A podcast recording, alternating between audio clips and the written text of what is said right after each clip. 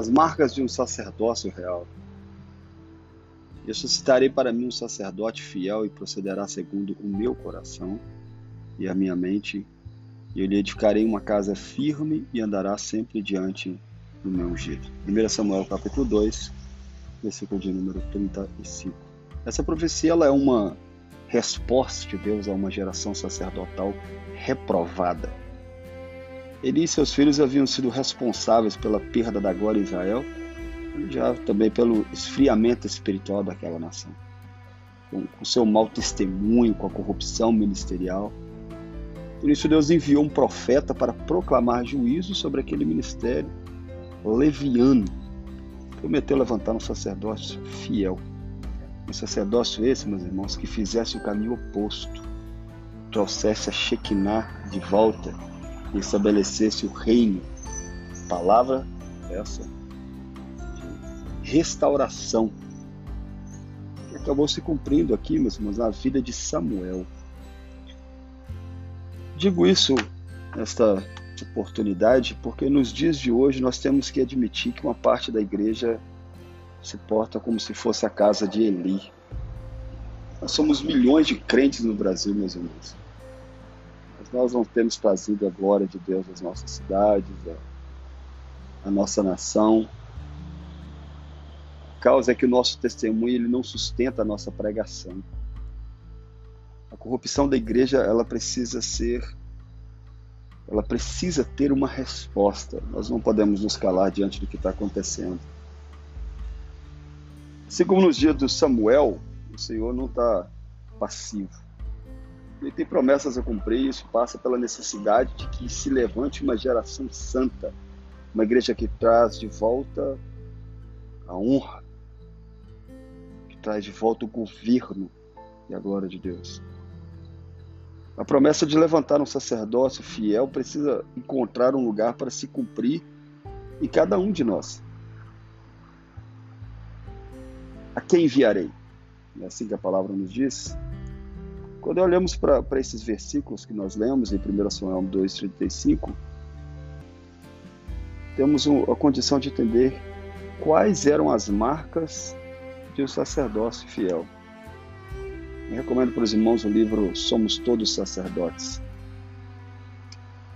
Por que, irmãos? Quais são essas marcas? Em primeiro lugar, nós vemos aqui nesse texto que ele foi levantado por Deus.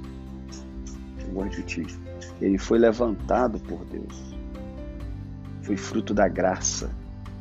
O Senhor disse no texto assim: ó, Eu suscitarei. A geração sacerdotal que trará a nação de volta para o Senhor, que trará o Brasil de volta para o Senhor, ela não é fruto de uma autopromoção ou de um marketing religioso, não, meus irmãos. Deus a levantará pelo seu próprio poder. Os homens e mulheres que ele vai usar para o avivamento elas vão simplesmente aparecer. Como foi o caso de Samuel, por exemplo. No serviço humilde na casa de Deus, sem propaganda, sem subterfúgios humanos, surge Samuel. Essa é a primeira característica, é um homem levantado, uma mulher levantado por Deus. Um homem ou uma mulher levantado por Deus, pela graça, provém dele. Segunda característica que nós podemos enxergar aqui é que o sacerdócio fiel é alguém que vive para Deus.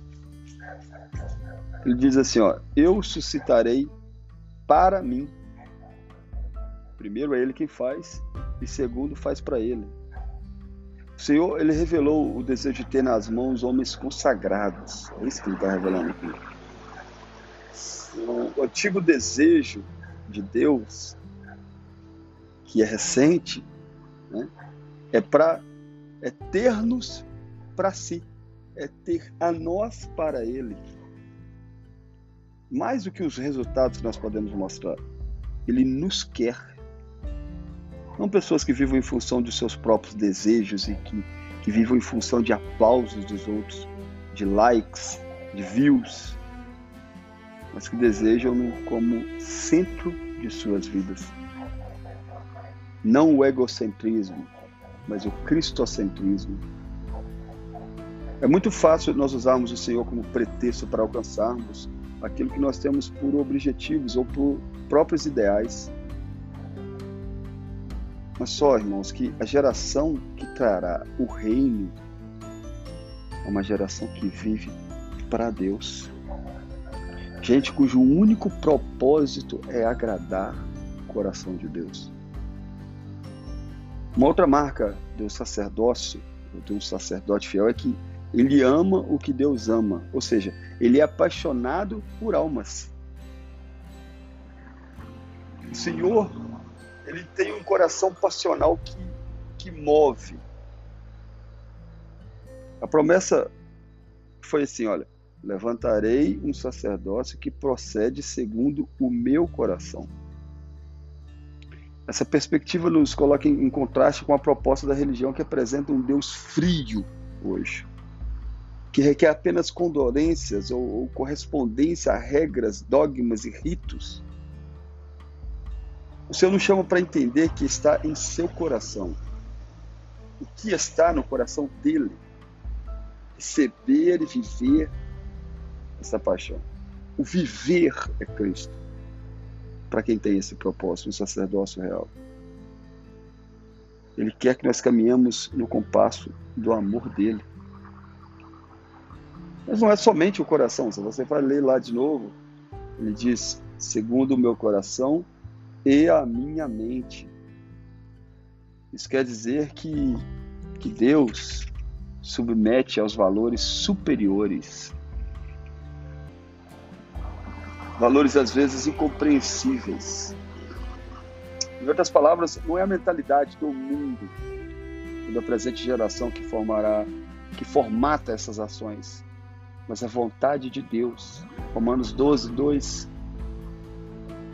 O apóstolo Paulo nos instrui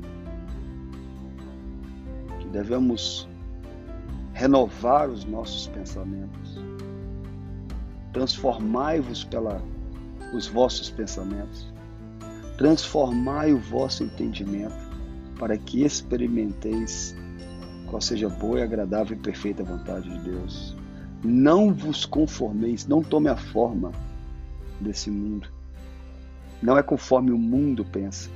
Não é o que o mundo diz que é melhor. Para Deus, as Escrituras, para, para um homem fiel, para um sacerdócio fiel, o homem, eu digo o ser humano, as Escrituras devem ser realmente o único e absoluto parâmetro de fé e prática. A promessa sobre essa geração sacerdotal que a graça levantará, ela vai além da individualidade. O Senhor disse: Eu lhe edificarei uma casa estável. Significa que nossas famílias têm que ser base e extensão do nosso ministério. Deus nunca pensa em, nos, em nós, excluindo a nossa casa. Todos os planos de Deus incluem família e descendência, desde o princípio.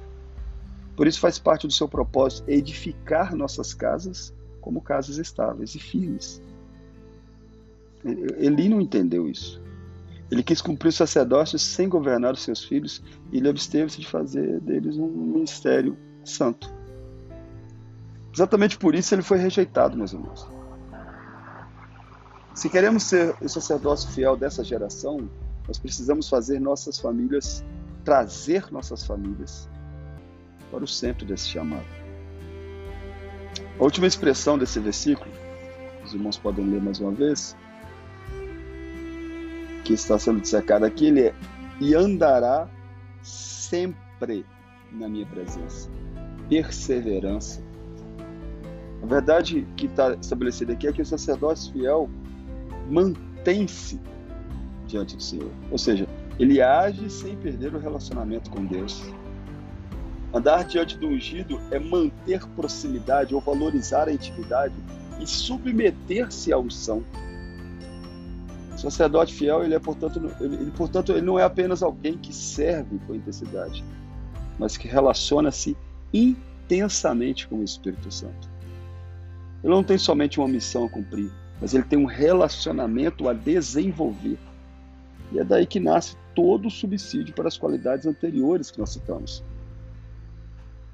para que se possa ter, para que se possa é, ser segundo o coração e a mente de Deus, você precisa ter a perseverança, a continuidade, valorizar essa intimidade, manter essa proximidade e desenvolver esse relacionamento.